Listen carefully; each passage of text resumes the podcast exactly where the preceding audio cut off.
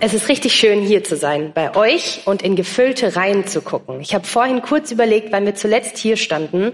Das war vor zwei Jahren, aber dann haben wir genau in diese drei Kameras geguckt und es war niemand hier. Ähm, und auch dieses Mal war es so, dass wir fast nicht euren Gottesdienst hätten besuchen können. Ähm, diese Sache mit der Pandemie hat auch uns leider getroffen und umso schöner ist es heute, hier sein zu dürfen. Spontan, äh, an dieser Stelle ein kleines Dankeschön an Wolfgang Kraska, der uns nämlich ehrenwerterweise seinen Predigttermin einfach zur Verfügung gestellt hat, um die Predigt nachzuholen. Und ich weiß nicht, wer von euch Wolfgang Kraska kennt. Aber mir ist dieser Mann in Erinnerung geblieben durch seinen extravaganten Kleidungsstil. Und ich dachte, hey, wenn ich schon seinen Predigttermin bekomme und wir seinen Predigtstil quasi schon nicht nachahmen können, dann nehme ich zumindest den Kleidungsstil und habe extra das extravaganteste und prunkvollste Kleid aus dem Kleiderschrank gezogen. Also, wenn ihr Wolfgang Kraska vermisst, schaut mich an. Ich sag noch kurz zwei Sätze zu uns. Ähm, wir sind seit dreieinhalb Jahren auf Gran Canaria, glaube ich. Ähm, und wir sind auch Missionare der Gemeinde in Karlsruhe. Also wir sind nicht hier ohne Grund, sondern ihr seid ein großer Teil unserer Arbeit. Ihr unterstützt uns finanziell, sicher auch viele im Gebet und das bedeutet uns, unendlich viel. Und deswegen freuen wir uns heute, mit euch gemeinsam Gottesdienst feiern zu dürfen, euch einen Einblick zu geben in das Thema, das uns beschäftigt, das uns prägt, nämlich Jüngerschaft und Nachhaltigkeit, zwei Themen, die brandaktuell sind. Und wir versuchen, die in der Predigt so ein bisschen zueinander zu bringen. Ähm, genau. Und bevor ich jetzt Tobi seine Einleitung klaue, geht's los. Okay, dann fange ich mal an. Nachhaltigkeit und Jüngerschaft. Wir sind Mitarbeiter eines Jüngerschaftszentrums auf Gran Canaria und wir haben jeden Tag mit Jüngern und Jüngerinnen Jesu zu tun. Und jetzt stell dir mal vor, Gott beruft dich heute nach dem Gottesdienst, so wie er Petrus berufen hat, zu seinem Jünger oder zu seiner Jüngerin. Was würde sich ändern? Wenn Jesus auf dich zukommt und sagt, hey du, folge mir nach, lass deine Netze liegen, also ich weiß nicht, wer Fischer ist von euch. Karlsruhe ist ein bisschen weiter entfernt von der Nordsee. Aber vielleicht lass dein Schreinerhammer liegen oder dein Bleistift oder dein Computer in Ecke. Folge mir nach. Was würde sich ändern? Würde sich vielleicht dein Wohnort, äh, Wohnort verändern oder dein Lebensstil? Würdest du vielleicht eine andere Arbeit anfangen?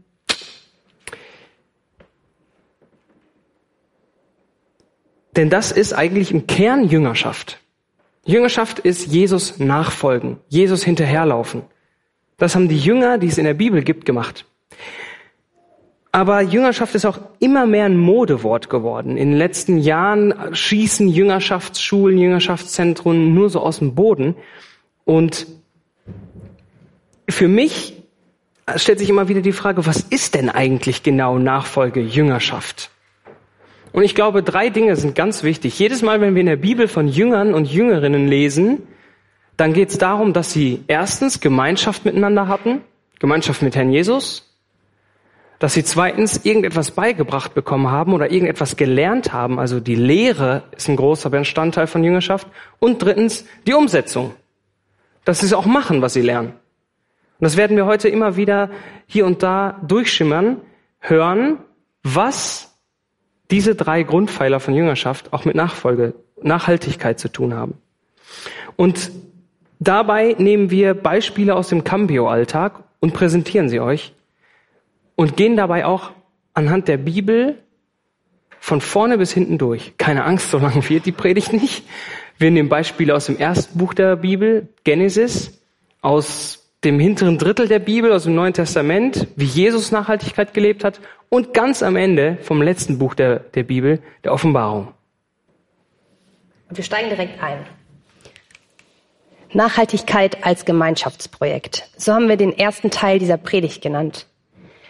Und lasst uns gemeinsam mal die ersten Seiten der Bibel aufschlagen. Das Spannende ist nämlich, dass dort eine Facette von Nachhaltigkeit und Verantwortlichkeit erwähnt wird. Genesis 1, Vers 26. Dann sprach Gott, lasst uns Menschen machen als Abbild von uns, uns ähnlich. Sie sollen über die Fische im Meer herrschen, über die Vögel am Himmel und über die Landtiere, über die ganze Erde und alles, was auf ihr kriecht. Da schuf Gott den Menschen nach seinem Bild. Er schuf ihn als sein Ebenbild, als Mann und Frau schuf er sie. Gott segnete sie dann und sagte zu ihnen, seid fruchtbar und vermehrt euch. Füllt die Erde und macht sie euch untertan. Herrscht über die Fische im Meer, über die Vögel am Himmel und über alle Tiere auf der Erde. Dieser Abschnitt ganz am Beginn der Bibel spricht über Gemeinschaft, über schöpferische Gemeinschaft zwischen Gott und mit Gott. Auf der einen Seite steht da, lasst uns Menschen machen. Also Gott an sich ist schon Gemeinschaft. Gemeinschaft zwischen Vater, Sohn und Heiligem Geist. Und diese drei gehen das krasseste Coworking-Projekt an, das ihr euch vorstellen könnt. Sie überlegen sich nämlich, hey, es wäre eigentlich cool, eine Erde zu schaffen. Und diese Erde diese Schöpfung, die sie auf diese Erde platzieren, auch diese lebt in Gemeinschaft. Sie sprechen von Menschen, von Fischen, von Vögeln und von Tieren. Und wir gemeinsam, wir Menschen bilden mit der anderen Schöpfung eine Gemeinschaft. Wir sind also im Endeffekt nur ein Teil von Gemeinschaft. Wir werden als Menschen in einem Atemzug mit Fischen, Vögeln und Landtieren erwähnt, sind eigentlich erstmal nichts Besonderes. Aber anschließend gibt uns Gott als Menschheit einen krassen Auftrag. Er sagt, ihr habt die Rolle als Menschen, diese Schöpfung zu bewahren und diese Schöpfung zu beherrschen. Da steht wortwörtlich, füllt die Erde und macht sie euch untertan. Herrscht über die Fische im Meer und über die Vögel am Himmel und über alle Tiere, die auf der Erde leben. Und jetzt ist Achtung geboten, denn dieser Satz alleine kann ziemlich schnell missverstanden werden aus dem Kontext gerissen. Also wenn wir ihn nicht anschauen, wo er gerade in der Bibel steht, könnte er im Endeffekt eine Legitimation dafür sein, die Natur auszubeuten, mit Tieren zu machen, was wir wollen, denn wir sind ja alleinige Herrscher. Wir haben das Recht, die Weltmeere leer zu fischen. Wir haben das Recht, Wälder radikal abzuholzen. Wir haben das Recht, Menschen zu unterdrücken. Und ich meine, ein großes Problem damit, oder ein großes Problem, warum das heute so ist und das missverstanden werden kann, ist, die negative Konnotation von Herrschaft und von Besitz. Wir alle kennen eine Vielzahl von Geschichten, in denen Menschen, Herrscher, Könige ihre Macht missbraucht haben. Wir alle kennen eine Vielzahl von Geschichten, in denen Besitz nicht gewertschätzt wurde. Aber schauen wir uns diesen Bibeltext eben im Kontext an, eben dahin, wo er geschrieben wurde, nämlich direkt an den Beginn der Bibel, direkt an den Anschluss daran, dass die Welt geschaffen wurde, gut, sehr gut sogar. Und da ist ein wichtiges Wort, nämlich, dass wir als Abbild von Gott geschaffen wurden als Menschen. Wir sollen so herrschen, wie Gott herrscht. Und das gibt uns eine ganz klare Linie vor, wie diese Herrschaft aussehen soll. Eine Herrschaft nach dem Vorbild Gottes ist eine Herrschaft voller Liebe, voller Gnade, voller Gerechtigkeit. Es ist unser Auftrag als Menschen, die Erde in liebevoller Ordnung zu halten und nicht zugrunde zu wirtschaften. Das ist also in diesen ersten Versen in der Bibel schon der größte und vielleicht auch schwierigste Auftrag, den Gott uns als Menschen gegeben hat. Im Ende der Bibel folgen noch viele weitere. Jesus gibt uns als Jünger und Jüngerinnen jede Menge äh, Arbeit zu tun, die wir auf der Erde machen sollen. Aber wir als seine Geschöpfe sollen seine Erde verwalten. Wir sind Verwalter. Und das sollen wir als seine Geschöpfe, das sollen wir aber auch als seine Nachfolger und auch als seine Jünger und Jüngerinnen. Und die Frage, die sich jetzt jeder von uns selbst beantworten und stellen muss, ist, wie sieht das für dich persönlich aus? Wie möchtest du als Jünger oder Jüngerin Gottes sein Eigentum verwalten? Und ich habe mir natürlich Gedanken darüber gemacht, wie das aussehen könnte und bin eben zu dem Schluss gekommen, dass Gemeinschaft der springende Punkt ist. Wir müssen als Menschen unsere Perspektive wieder mehr darauf fokussieren, in Gemeinschaft zu leben. In Deutschland sind wir eine sehr individualistische Gesellschaft. Ähm, es geht viel um mich, es geht darum, dass es mir gut geht, ähm, vielleicht auch ein Hang zum Egoismus, erstmal nur an mich zu denken. Aber so hat sich Gott diese Welt nicht gedacht. Gott hat gesagt, wir Menschen sind Teil der Schöpfung mit all den Tieren, mit all den Pflanzen, die er auf diese Erde geschaffen hat. Wir sind Teil von Gottes Schöpfung gemeinsam mit den Arbeitern, die in Fernost unsere Kleidung nähen. Sie sind Teil von uns. Wir sind Teil von Gottes Schöpfung mit den Menschen, die gerade in großen Flüchtlingsströmen aus der Ukraine zu uns kommen und, und Heimat suchen. Und ich meine, nur wenn wir unsere Welt wieder im großen Blick haben, im Fokus der Gemeinschaft, schaffen wir es auch, diese Verantwortung aus Genesis auf allen Schultern gleichmäßig zu verteilen und zu tragen. Ihr seht also, bereits in den ersten Seiten der Bibel ist Nachhaltigkeit ein Thema, ist verantwortungsvoller Umgang mit der Schöpfung ein Thema. Und das Wichtige dabei ist, wenn ihr jetzt schon erschlagen sagt und sagt, wow, krass, eigentlich schon genug für mich, auch dabei geht es, auch in der Umsetzung geht es um Gemeinschaft. Jüngerschaft und Nachhaltigkeit sind Gemeinschaftsprojekte. Da geht es um Ermutigung, dass wir uns gegenseitig Mut zusprechen. Es geht darum, einander aufzubauen, einander zu motivieren. Wir als Jüngerinnen und Jünger Gottes sollen gemeinsam an diesem Auftrag arbeiten. Und wir sollen auch gemeinsam voneinander lernen. Und ich habe eine Geschichte oder eine, ein Projekt mitgebracht, das wir bei Cambio in die Tat umgesetzt haben. In dem, in dem geht es um Kompost und um Gemeinschaft. Und zwar ist es so, dass es in Gran Canaria keine funktionierende Entsorgung von ökologischem Müll gibt. Das meiste landet im Restmüll und wird am Ende verbrannt oder aufs Festland verschifft. Und das ist ziemlich schade, weil eigentlich könnten wir diesen Kompost gut gebrauchen, um die Erde auf Gran Canaria fruchtbarer zu machen. Und ein Projekt auf Gran Canaria hat sich damit beschäftigt, dieses Problem, für dieses Problem eine Lösung zu finden. Und sie kam auf die Idee, hey, zumindest wir aus der Cambio-Küche könnten ja erstmal unseren ganzen organischen Müll, die Essensreste, die Bananenschalen und auch den Grünschnitt aus dem Garten sammeln. Und nicht in den Restmüll werfen, sondern erstmal in der Kiste sammeln, in der Kompostkiste.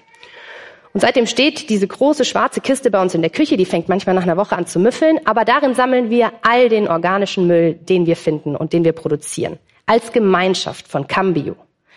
Aber darüber hinaus sammeln wir das mit unseren Nachbarn vor Ort. Cambio, das Haus steht in einer relativ betuchten Gegend, also da gibt's viele große alleinstehende Häuser und all diese Menschen produzieren natürlich auch organischen Müll. Und jetzt stellt euch vor, die kommen einmal in der Woche mit ihrem kleinen Komposteimer zum Cambio-Haus gelaufen und schmeißen uns quasi ihren Biomüll vor die Haustüre, in diese Kiste natürlich rein. Aber das Coole ist, dass wir gemeinschaftlich mit unseren Nachbarn einen kleinen Teil dazu beitragen können, dass dieser Biomüll eben nicht verbrannt wird sondern dass dieser Biomüll bei Freunden auf der Finca landet, die viel Platz für Kompost haben und viel Freude daran haben, dass sie nach wenigen Monaten aus diesem Bioabfall eine nährreiche Erde für ihre Finca haben können, aus dem sie ihr Obst und ihr Gemüse ziehen können. Und dieses Beispiel habe ich euch mitgebracht, weil es für mich verdeutlicht, erstens, es gibt viele Möglichkeiten, wie wir Gottes Schöpfung schützen dürfen. Und es gibt viele Möglichkeiten, wie wir das auch in Gemeinschaft tun können. Und es bestehen, es entstehen viele coole Gespräche, viele Nachfragen, viele schöne Momente mit unseren Nachbarn, indem wir einfach Kompost machen. Springen wir von Genesis und Kompost ins Neue Testament zu Jesus als Vorbild. Jesus ist natürlich in einer Umwelt. Er lebt in der Natur, er lebt mit Menschen. Und klar, generell ist sein Umfeld mit unserem Umfeld nicht ganz so zu vergleichen, wenn es um Nachhaltigkeit geht. Äh, Jesus hatte umweltschutztechnisch jetzt nicht die gleichen Herausforderungen wie wir heute. Ähm, es sind damals einfach zu wenig Leute Porsche gefahren. Aber selbst seinen Nachfolgern lehrt Jesus immer wieder die Grundverhaltensweisen eines nachhaltigen Lebensstils. Das wollen wir uns jetzt mal in ein paar Punkten angucken. Jesus lehrt immer wieder etwas und dabei gibt es einen Grundton, der immer und immer wieder wiederholt wird. Und zwar Gott die Ehre zu geben. Das ist der eigentliche Grund, warum wir leben. Das ist der eigentliche Grund, warum wir uns um unsere Natur und unsere Umwelt kümmern sollen, um ihm die Ehre zu geben, um ihm, dem Schöpfer, die Ehre zu geben, indem wir seine Schöpfung ehren. Jesus konzentriert sich dabei in vielen Beispielen, aber nicht in allen, vor allem auf die soziale Nachhaltigkeit. Ich habe euch jetzt sechs kleine Beispiele mitgebracht, von denen ich mich auf drei konzentrieren will.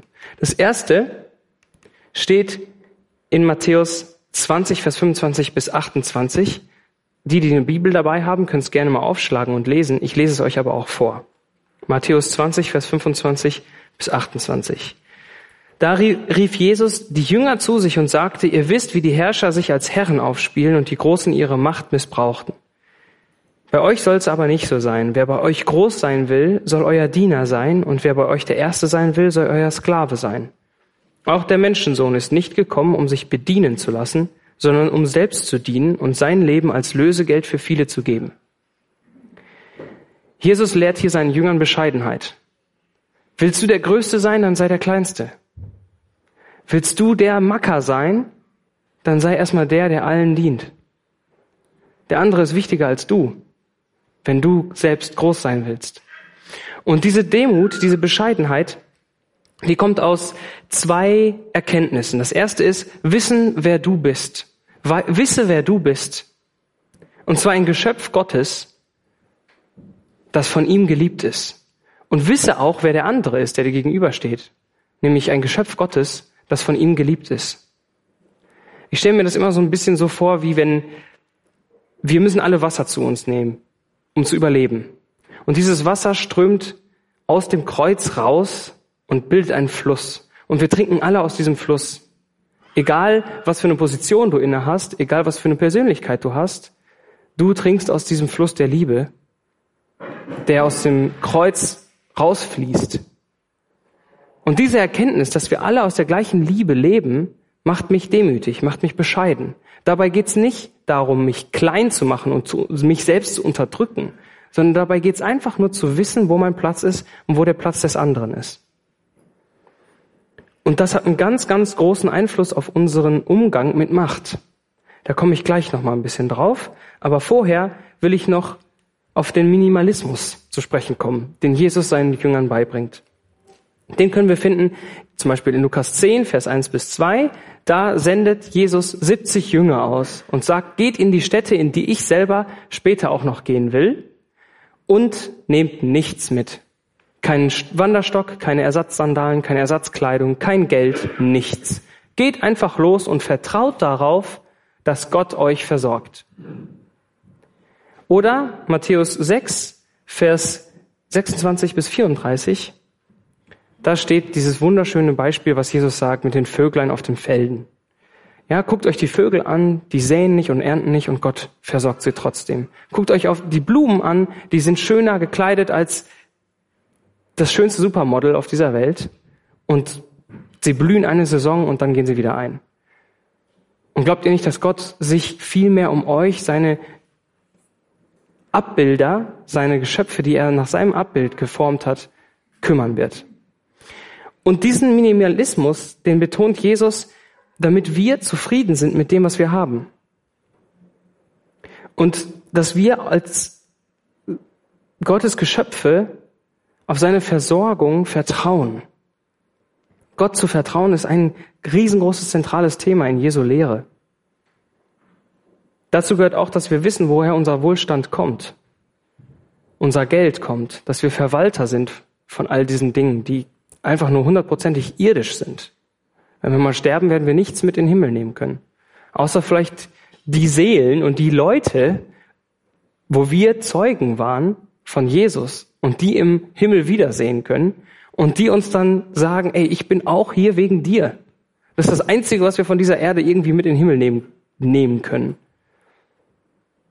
Aber wir sind Verwalter von dem, was Gott uns gibt. Wir sind Verwalter von Geld, das Gott uns zur Verfügung stellt, das wir verdienen durch unsere Arbeit.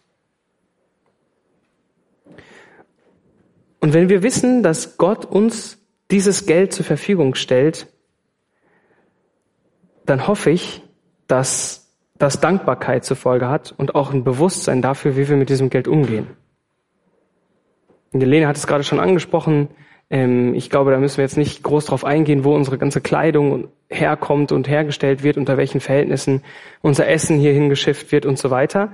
Aber das auch ernst zu nehmen und zu sagen, okay, auch darin will ich Gott ehren und mit, auch wenn es teurer ist, nicht Gedanken machen, hm, was ich morgen essen soll oder morgen mir anziehen soll, weil Gott wird mich versorgen.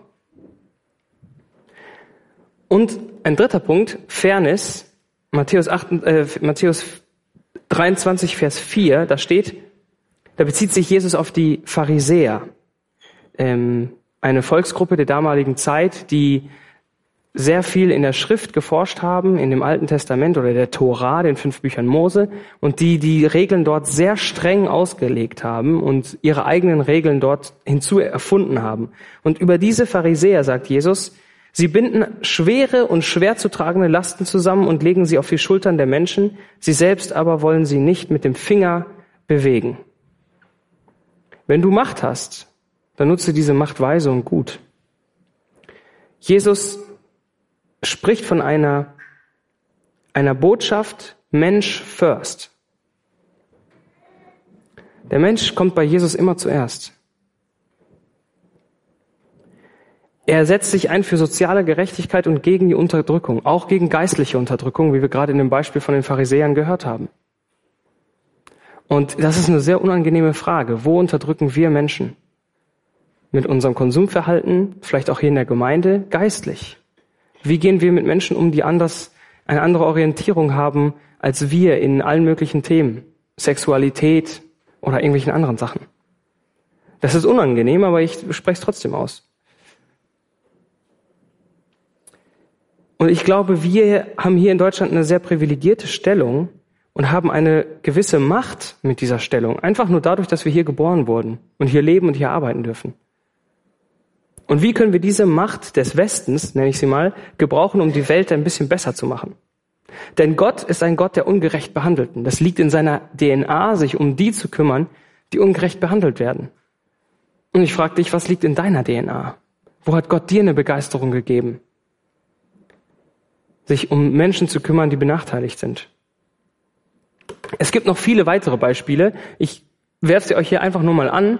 Zum Beispiel gerechte Verteilung im Gleichnis der Angestellten in Matthäus 20 oder dass wir beim Essen einfach mal arme Leute einladen sollen. Das sagt Jesus eins zu eins so in Lukas 14, Vers 13.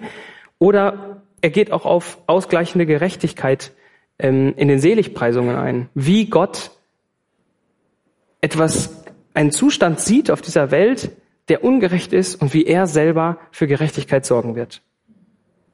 Und zu all dem kommt bei Jesus dieser Gedanke der Leidensbereitschaft. Ich habe euch vorhin ähm, den Text aus Matthäus 20 vorgelesen, wo Jesus sagt, er wird selbst sich selbst als Lösegeld für viele hingeben. Und diese Leidensbereitschaft ist etwas, was mir persönlich unglaublich schwer fällt und unangenehm ist. Ähm, wenn ich bereit bin, für das Wohl meines Nächsten selber zu leiden, dann steige ich in Jesu Fußstapfen. Und das ist auch echt unangenehm. Ich mache mir mein Leben dadurch ein bisschen schwerer. Aber das ist der Unterschied zwischen einem guten Leben und einem guten Leben. Denn gutes Leben kann man so verstehen, dass ich sage, okay, ich habe ein gutes Leben, ich habe viel Geld, ich habe ein Auto, ich habe eine Familie, ich habe ein Haus, ein Boot, ich habe dreimal im Jahr Urlaub, ich weiß nicht, was für euch dazugehört, ein gutes Leben zu haben. Ähm, aber das kann ein gutes Leben sein. Ein gutes Leben kann aber auch sein, ich lebe für einen guten Zweck. Ich lebe für Gottes Reich. Das heißt nicht, dass es mir immer gut gehen muss, aber ich weiß, dass mein Leben einen Sinn hat, und zwar einen guten Sinn, einen guten Zweck. Das ist der Unterschied zwischen einem guten Leben und einem guten Leben. Und ich hoffe und bete dafür, dass wir alle uns für das gute Leben entscheiden im Sinne des Leben für einen guten Zweck.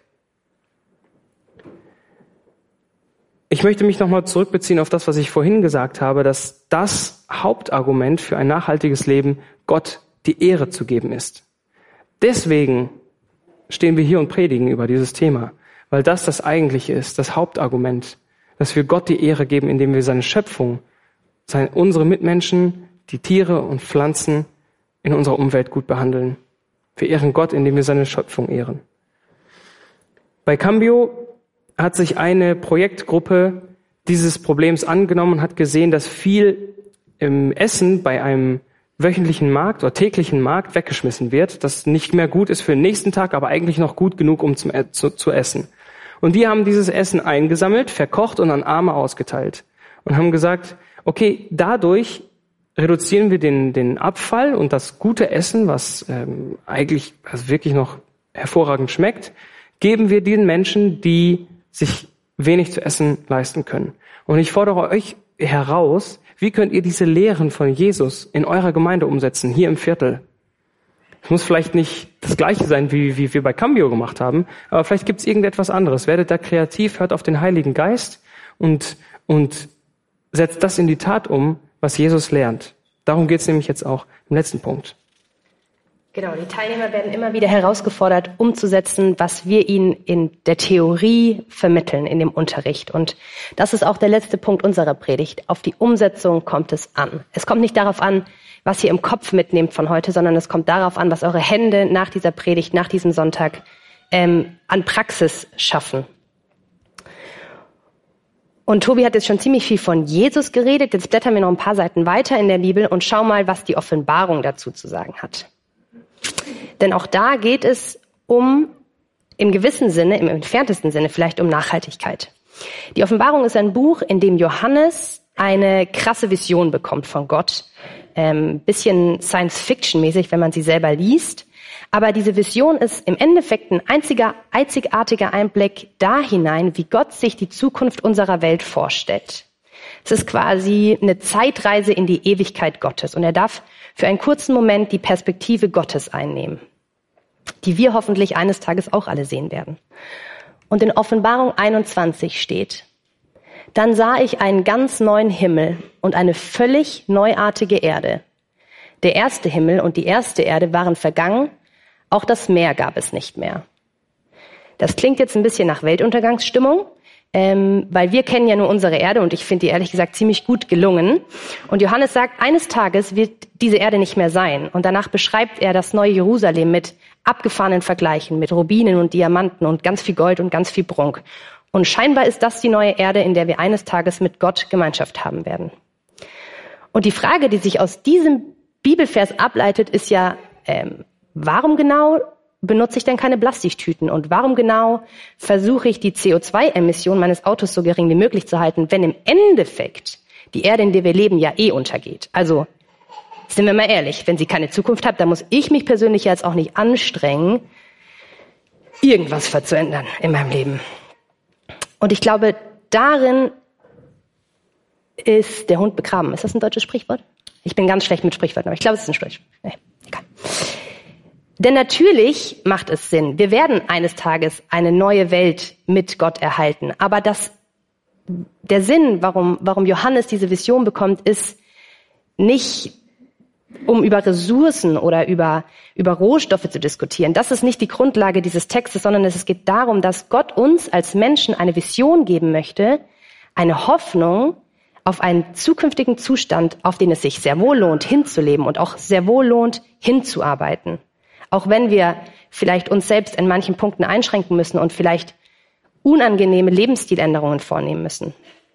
Es geht nämlich darum, und das hat Tobi schon mehrfach erwähnt, Gott die Ehre zu geben. Das ist auch eine Hauptaussage dieser Stelle in der Offenbarung. Und es geht darum, als Gemeinschaft, als Schöpfung Gottes, als seine Nachfolger in einer friedlichen Gegenwart mit und für Gott zu leben. Und ich weiß, die Offenbarung ist kein einfaches Buch. Ich drücke mich auch regelmäßig davor, es zu lesen.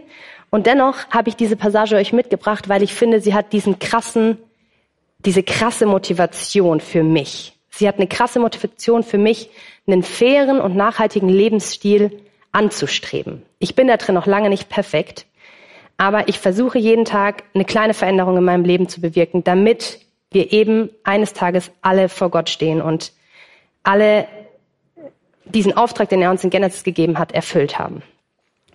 Und warum mich das so motiviert, dafür müsst ihr jetzt ganz kurz mit in meinen Kopf kommen. Ähm, es ist nämlich diese Stelle, auf die sich bei mir in den letzten Jahren so eine Art Kopfkino entwickelt hat. Das wird jetzt wild, aber lasst euch kurz darauf ein. Stellt euch vor, diese Geschichte beschreibt ja den Moment, wenn wir vor Gott stehen. In diesem neuen Jerusalem. Und wenn wir dort stehen werden und Gott dann uns so ein bisschen schief anguckt und sagt, so Leute, wie war das denn jetzt mit der Verwaltung der Erde? Wie hat das denn jetzt geklappt? Und dann ist unser Zeitpunkt gekommen, zu sagen, ja, folgendes. Also, im Grunde haben wir den Auftrag verstanden. In der Umsetzung ist es vielleicht an mancher Ecke ein bisschen gescheitert. Wir haben probiert, sehr liebevoll zu sein mit deiner Erde, die du geschaffen hast. Und wir geben die dir jetzt zurück, weil als Verwalter ist das ja nicht unser Besitz, sondern als Verwalter muss man eines Tages diese Erde auch wieder zurückgeben. Und dann wünsche ich mir von ganzem Herzen, dass wir diese Erde in unseren Händen halten und sagen, hier Gott, wir haben es probiert. Sie hat definitiv an ein paar Ecken gelitten. Eventuell gibt es auch das ein oder andere Tier, das du geschaffen hast, nicht mehr. Aber es tut uns leid, wir haben das Beste probiert und wir haben jede Plastiktüte gespart, die wir sparen konnten. Wir haben versucht, auf Flohmärkten und Secondhand-Läden einzukaufen. Und wir haben versucht, diese Erde zu schützen, zu pflegen und zu bewahren. Kopfkinoende. Wir sind wieder in der Realität. Aber das ist das, was mich motiviert. Und bei Cambio habe ich ganz oft die Rolle der Motivatorin. Wenn die Menschen irgendwie, wenn die Leute schlecht gelaunt sind, kommen sie zu mir und ich trete den einmal ordentlich mental in den Hintern und dann geht das auch wieder. Und diesen Job will ich heute bei euch auch machen. Ich möchte euch dieses Bild mitgeben, damit ihr motiviert seid Und dass ihr das nächste Mal, wenn ihr einkaufen geht, an mich denkt. Und den kleinen Schritt geht, der vielleicht in dem Moment nervig ist, weil ihr die Äpfel einzeln aufs Band legen müsst, weil die Etiketten einzeln draufkleben oder dass ihr vielleicht doch das Fahrrad nochmal irgendwie auf Vordermann bringt und das Auto stehen lasst. Es geht um die Umsetzung und nicht um die Theorie. Es geht nicht um Zahlen, sondern es geht darum, was wir im Endeffekt in die Tat umsetzen. Und das sind kleine Schritte. Und auch dazu ein Beispiel aus Cambio, das im Endeffekt lapidar ist. Aber bei Cambio haben wir die Regel, die Kochteams dürfen maximal dreimal in der Woche ein Fleischgericht kochen. Das klingt für uns jetzt nicht so schlimm. Für Menschen, die aus Lateinamerika kommen, ist das quasi ein Todesurteil. Die essen jeden Tag mindestens zweimal Fleisch. Und das ist ein riesiges Diskussionspotenzial, wenn ich mit denen den Wochenplan mache, weil sie sagen, warum, Marlene? Warum dürfen wir nicht Fleisch essen? Das kostet nur 1,99 tiefgekühlt. Und ich sage, ja, und wo kommt's her? Ja, aus Brasilien. Mhm. Und wie kommen die ganzen einzelnen Hähnchenkeulen denn in die Plastiktüte und so weiter. Und das ist ein Prozess, der erstmal auf viel Konfrontation stößt, aber Stück für Stück dürfen die Teilnehmenden begreifen, warum diese Regeln wichtig sind und, und wie viel Verantwortung selbst im Kochen liegt. Oder ein anderes Beispiel, wir, wir, wir leben auf Gran Canaria. Ich weiß nicht, wer von euch schon dort war, aber das ist eine abgefahrene Insel mit abgefahren krasser Nulltur und den besten Mangos und Papayas, die man sich vorstellen kann. Und trotzdem gibt es bei Lidl abgepackte Mangos und Papayas aus, ähm, wie sagt man, Spanien, also vom Festland, die, die tausend Kilometer übers, übers Wasser transportiert wurden. Es ist natürlich einfacher, alles bei Lidl einzukaufen, aber wir versuchen bei Cambio auch die, die Fincas, die ähm, Obst- und Gemüsebauern vor Ort zu, zu unterstützen und versuchen, unser Obst und Gemüse lokal zu beziehen, auch wenn es ein bisschen mehr Aufwand ist, auch wenn man dafür Spanisch sprechen muss und auch wenn es vielleicht ein paar Cent mehr kaufen möchte. Und wenn ihr Tobis T-Shirt anguckt, da steht, das ist ein Cambio-T-Shirt, die sind ziemlich cool. Und da steht drauf, Cambio para cambiar el mundo. Also ich verändere mich oder ich, ich strebe eine Veränderung an, damit sich die Welt verändert. Und eine Sache, die wir in den letzten drei Jahren gelernt haben, ist, dass Veränderung nichts ist, was von heute auf morgen passiert, sondern dass Veränderung ein langwieriger und manchmal auch anstrengender Prozess ist. Es geht darum, das theoretische Wissen in die Praxis umzusetzen und ins Tun zu kommen, loszulegen, auszuprobieren und die ganzen Dinge, die ich euch jetzt gesagt habe, vielleicht ist das nicht eure Art eines nachhaltigen Lebensstils und dann ist das okay. Aber findet eure Art, wie ihr diese Welt zu einem besseren Ort machen könnt und machen wollt. Diese Predigt hat viele Imperative. Und ich weiß nicht, ob ihr es gewohnt seid, weil oft sind Predigten auch seelsorgerlich oder motivierend oder so. Und diese Predigt ist einfach mal nur herausfordernd. Wir trauen euch das zu, dass ihr damit umgehen könnt dass ihr wisst, dass daran nicht euer Heil liegt, sondern am Glauben an Jesus Christus. Und trotzdem sind das alles unglaublich wichtige Sachen, weil sie die Gott die Ehre geben. Und am Anfang habe ich euch die Frage gestellt, wie es wäre, wenn Gott euch beruft, so wie er damals Petrus berufen hat. Was würde sich ändern? Denn die drei Pfeiler von Jüngerschaft, Gemeinschaft, Lehre und Umsetzung sind keine Theorie. Sie warten darauf, von dir in dein Leben gepflanzt und gegossen zu werden, damit sie wachsen können. Nachhaltigkeit ist ein Gemeinschaftsprojekt. Wo könnt ihr euch als FEG Karlsruhe, als Gemeinschaft in Christus dafür einsetzen? Jesu Lehre besteht aus einem bewussten Lebensstil, den er seinen Jüngern, also auch dir vorlebt und beibringt. Was lernst du konkret von ihm? Und die Umsetzung von nachhaltigen Gott die Ehre bringenden Leben beginnt in kleinen Schritten. Wo kannst du heute damit beginnen, Gott die Ehre zu geben? Indem du seine Umwelt und deine Mitmenschen ehrst. Ich bete noch. Herr Jesus, danke dafür, dass du uns zutraust, diese Erde zu verwalten. Du siehst, dass wir in den letzten Jahr Jahren, Jahrzehnten, Jahrhunderten vielleicht da immer mehr Schwierigkeiten mit haben. Und ich bitte dich, dass du uns Weisheit schenkst, wie wir mit dieser Welt gut und verantwortlich umgehen können, nachhaltig umgehen können, damit wir dir die Ehre geben können.